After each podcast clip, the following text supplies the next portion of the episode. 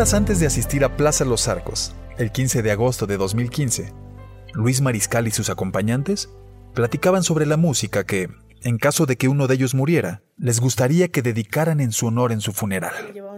Sus padres Teresa y Rodolfo recuerdan aquella charla. Un norteño. Y le legaban, no, no, que una banda, no, un norteño, y quiero un norteño. Y así fue. Este, los gemelos y sus amigos se fueron eh, unos con ellos, otros a sus casas. Total que fueron a parar a un barecito. 78 días más tarde, la música norteña sonaba en su funeral. ¿Quién no ha tenido alguna vez ese presentimiento previo a los nubarrones?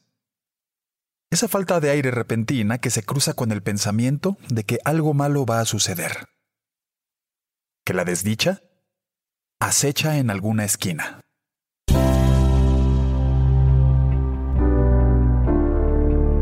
Bienvenidos a SC Reportajes Podcast, una serie que explora las historias detrás del deporte.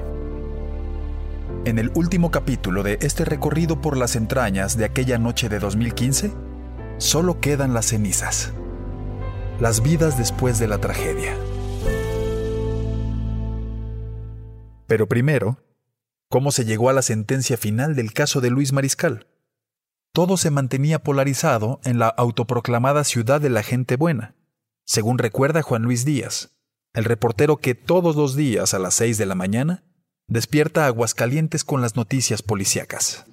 Desde un principio estuvo el debate sobre si había sido un hecho doloso, si había sido una riña, eh, ante qué nos estábamos encontrando ese, ese día, ¿no? Eh, pero eh, aquí en Aguascalientes, entre nuestra sociedad, encontrabas de todo, pero no olvido yo eh, ese grupo que, siempre quiso o, que siempre estuvo en contra del club, les dieron el pretexto perfecto para, para golpear durante muchos meses al, al, club y a los propios jugadores que pues en ese momento pues ya eran vulnerables de todo porque ya no se podían defender. A pesar de lo claras que eran las imágenes que mostraban los videos y de que su análisis daba un giro completo al caso, Pasaron más de dos años para que esa evidencia fuera tomada en cuenta por la justicia. Las cintas fueron dadas a conocer en noviembre de 2015. Pero desde entonces, todo se convirtió en un torbellino legal lleno de amparos, apelaciones y negativas en el juzgado de distrito de Aguascalientes. Fue hasta el 29 de enero de 2018. Sí, de 2018 es decir, fue hasta 817 días después de su aparición que la justicia federal, por medio de los magistrados del tribunal colegiado, reclasificó el auto de formal prisión de lesiones dolosas calificadas con ventaja y fue tipificado como homicidio doloso en riña y lesiones dolosas en riña. Todo cambiaba radicalmente. Los jugadores vivirían muchos menos años en prisión retomo mi charla con Diego Hernández, el abogado que en un principio defendió a ambos jugadores, pero que en la parte final del juicio solo representó legalmente a Alejandro Molina. En términos de años o de tiempo, de casi cuánto, cuánto cambia jurídicamente el caso. En cuanto de una sentencia condenatoria que en un principio manejaban de 40 años, esto eh, cambió a dos años, 10 meses y 28 días. Esa nueva sentencia era para Alejandro Molina, que salió de prisión el sábado 14 de julio de 2018, dos días después de la liberación del jugador. En su casa a las afueras de Aguascalientes, me siento a platicar con Juan Luis Díaz.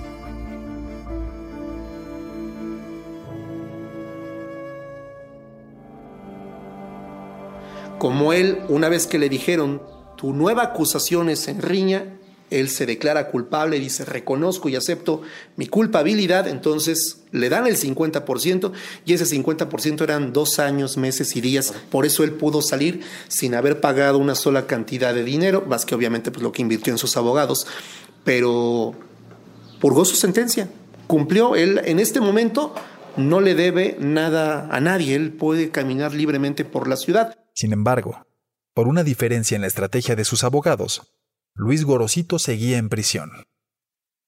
Jesús Figueroa fue el fiscal que llevó el caso.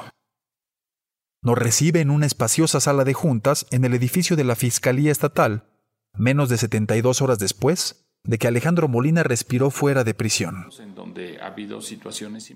En el centro hay una larga mesa de madera rodeada por muchas sillas, pero solo ocupamos dos. La grabadora está encendida.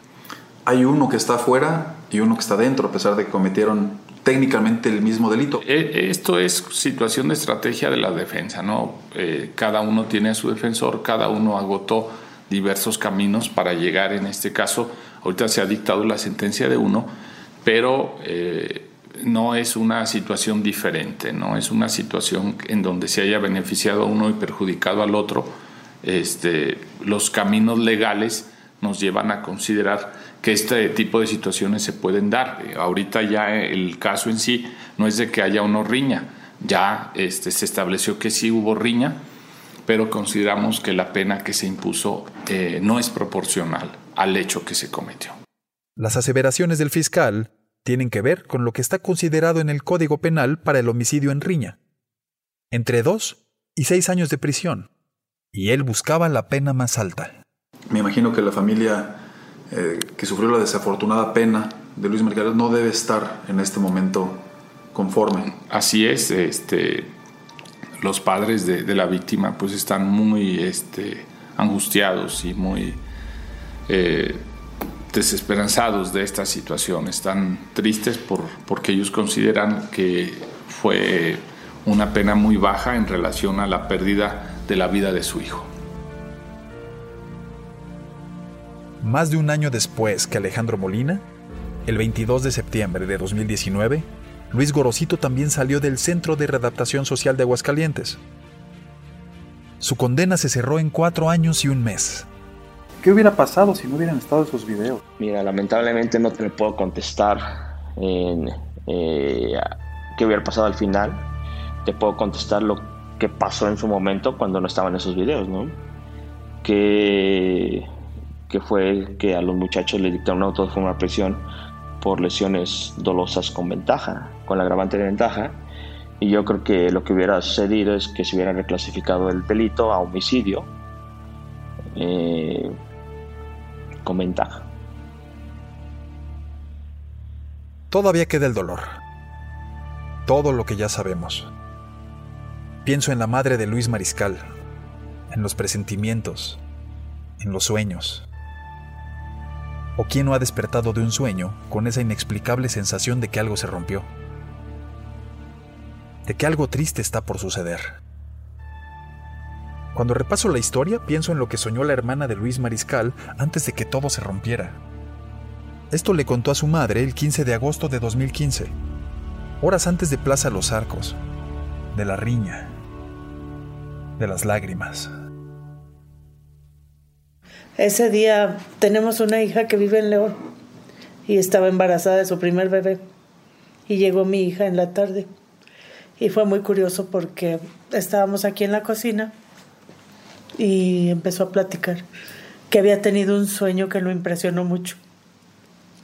Que había ido a casa de mi hermana y que venía un perro, un perro grande, negro, y que le dijo mi hermana, aguas crío, porque así le decíamos el crío, aguas crío, porque ese perro es el demonio y quiere atacar a alguien. Al que ataque es el que tiene que pelear con él y dice que pasaba el perro y les daba la vuelta a todos alrededor.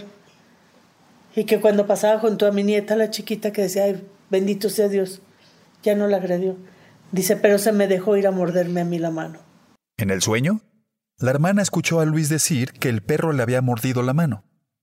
Pero el cotidiano humano no se puede explicar este tipo de premoniciones. Y yo no tuve la cautela de, de bendecirlo, de persinarlo a mí eso me puede mucho. Que no supe actuar para bendecirlo. Después de las 3.47 con 21 segundos, el momento en que Luis Mariscal cayó al piso, la vida de todos cambió.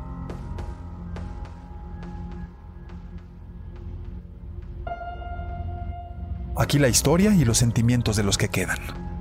Primero la voz de su padre, Rodolfo Mariscal, poco después de que Molina salió de prisión. están, incluso la semana pasada en una entrevista me decían que qué esperaba yo. Le dije, a mí me servían más adentro, porque tienen que pagar su pena. Le dije, pero ellos estando dentro estaban más seguros porque yo paré muchas de las cuestiones que les iban a o les querían hacer. Dije, ya estando libres, yo me, ahí sí yo no los puedo ayudar porque ya no es cosa mía. Entonces, yo incluso les digo, no me involucren en algo que pudiera pasar. No me involucren en lo que pudiera pasar. Habla el resentimiento de un padre que cree que no hubo justicia. Según escucho en sus palabras, insinúa que había planes para violentar a los jugadores en prisión y dice que no se responsabiliza de lo que pueda sucederles fuera.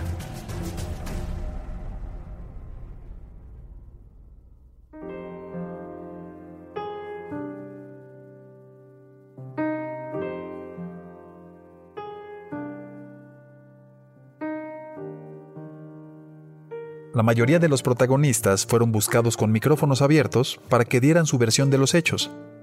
Sin embargo, prefirieron no dar declaraciones ante la grabadora.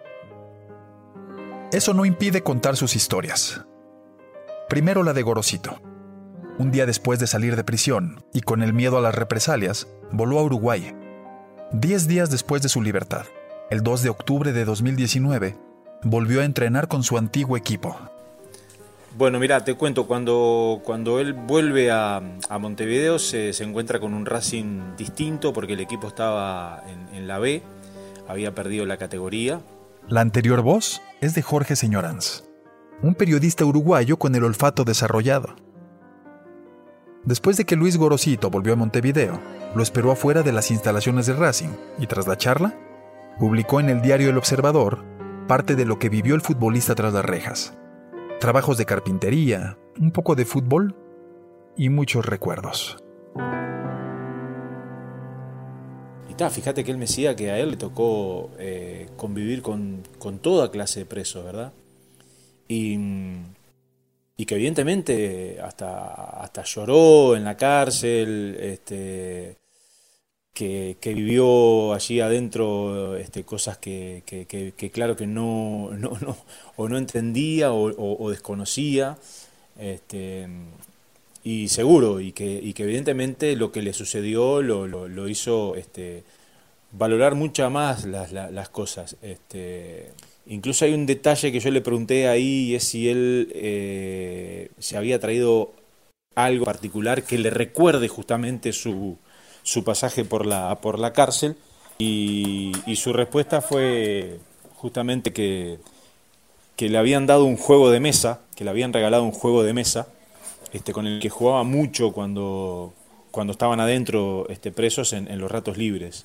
Este, y que se lo mandaron los reclusos. Gorosito volvió a Uruguay con las esperanzas llenas de balón, pero la pandemia del COVID-19 puso en pausa todo.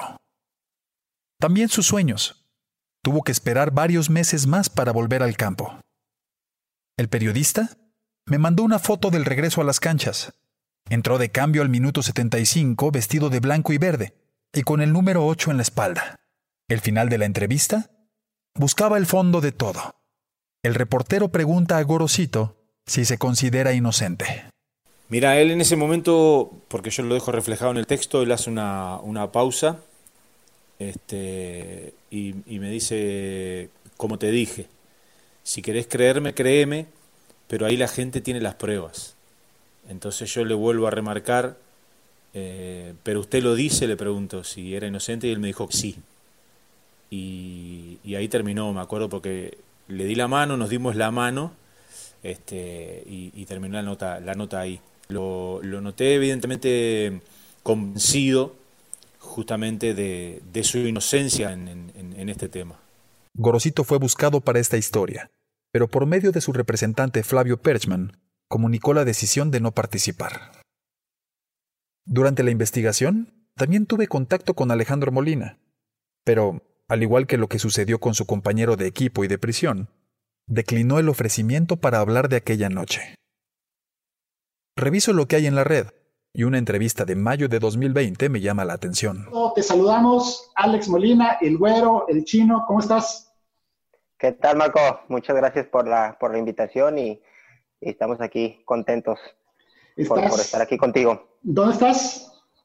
Estoy aquí en Ensenada, aquí en Ensenada con la, con la familia pasando la... Es la entrevista que le hizo el periodista de Ensenada, Marco Domínguez. Pero en 17 minutos, Molina tampoco habla de la riña, de la cárcel ni de Aguascalientes. Tampoco de su hija de seis años que acababa de nacer cuando él entró a prisión.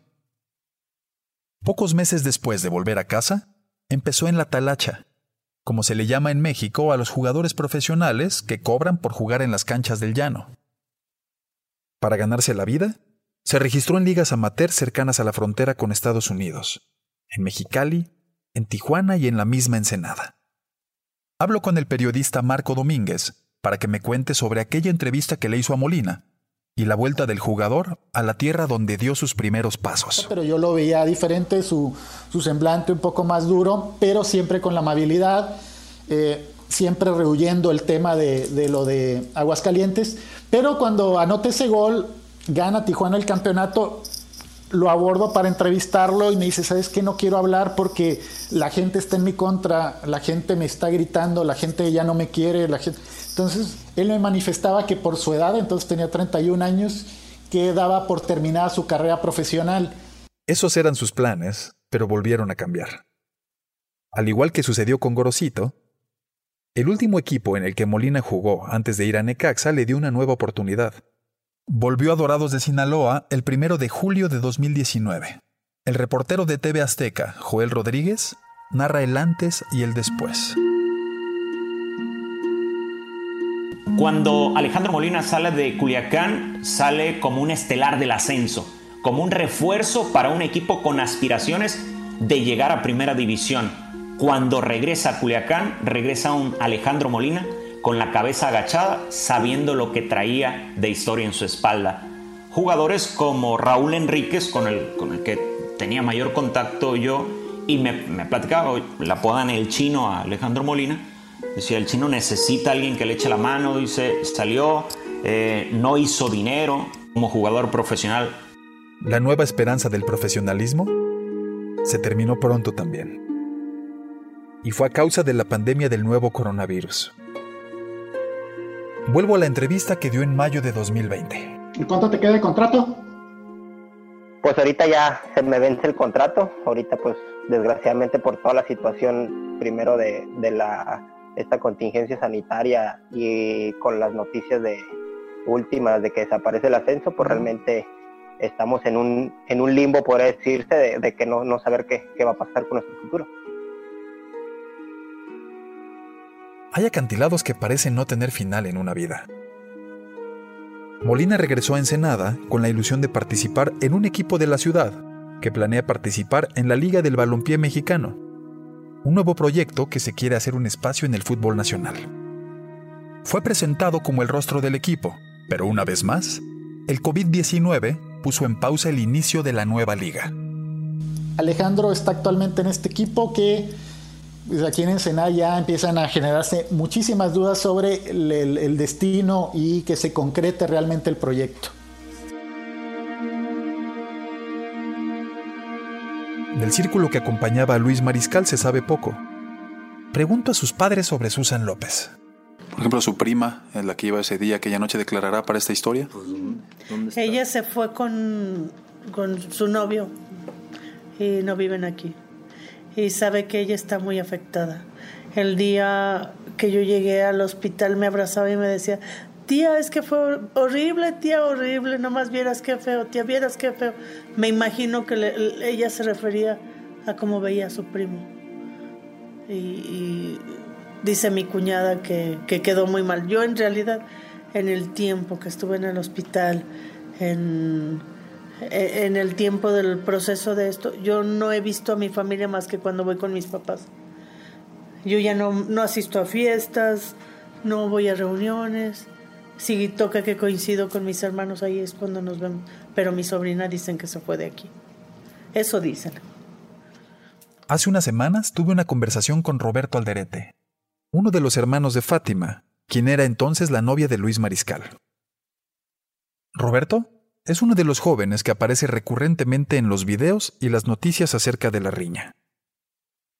Pero prefirió no dar declaraciones de esas que en la prensa llamamos on the record. Sin embargo, me autorizó a utilizar algunas de sus palabras, entre ellas que aquel día nadie de los involucrados, cito textual, pensábamos que salir de fiesta nos iba a traer esto. Días después de los acontecimientos, se dio cuenta de que el caso estaba en televisión nacional y ahí se quebró. Eso ha estigmatizado su vida. Él y sus hermanos han tenido que apoyarse en asistencia psicológica.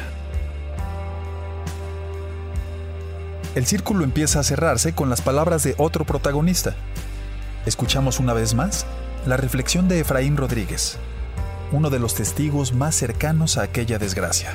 Eh, al momento que fuimos a, la declaración, pues el chavo estaba, ah, decían que estaba como en estado vegetal y pues ver a Molina y a Orocito ahí tras las rejas y nosotros declarando, eh, ¿qué te queda? Pues, pues cómo te cambia la vida en un momento, ¿no? O sea, hay, un, hay una persona fallecida y hay otros dos enfrentando un proceso pues penal fuerte y, pues, se les acabó su carrera por una tontería, ¿no? Porque parece que el móvil sí fue que, que chulearon a la chica, ¿no? o sea, vamos, eh, te pone a pensar, ¿no? En, los riesgos que hay por cualquier y en cualquier segundo, pues se puede cambiar la vida. Busco entender lo que pasa en noches así. Los insomnios que me ha dejado este relato me acercan a Edgar Allan Poe, Pocos han descrito a esos espíritus negros que rodean al ser humano como él lo hizo. Elijo unas líneas de sus páginas macabras. Dicen así, ¿quién no se ha sorprendido a sí mismo cien veces en momentos en que cometía una acción tonta o malvada, por la simple razón de que no debía cometerla? Las palabras del cuervo de Baltimore duelen de tan ciertas. Una acción tonta o malvada que puede descarrilar nuestras vidas para siempre. Y que pasan con mucho más frecuencia de la que creemos. Sí, ahora ya no es tan difícil imaginar el momento. Ese punto del camino en que se atravesó la desgracia y golpeó a todos. Quiero que sepan que él perdonó a los necaxistas, porque él dijo que los perdonaba de corazón. de corazón. Pero yo no puedo. Yo no puedo.